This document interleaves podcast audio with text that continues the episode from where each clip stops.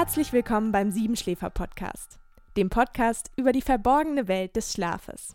Achtung, das hier ist kein Podcast zum Einschlafen, denn hier werden kuriose oder auch ganz alltägliche Schlafgewohnheiten und Probleme besprochen.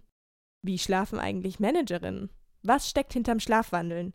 Und was hilft wirklich gegen Schnarchen? Gemeinsam finden wir es heraus. Mein Name ist Cora Hähnel und zusammen mit dem Schlafforscher Albrecht Forster widme ich mich hier jede Woche einem ganz besonderen Fall aus der verborgenen Welt des Schlafes. Genau das ist der Grund, warum ich mit Leib und Seele Schlafforscher bin. Jeder von uns hat mindestens eine nicht ganz so alltägliche Schlafgeschichte zu erzählen. Und so sind die hier vorgestellten Fälle aus dem echten Leben gegriffen. Die Geschichten lassen einen nachdenken und manchmal den Schlaf aus einer ganz neuen Perspektive sehen.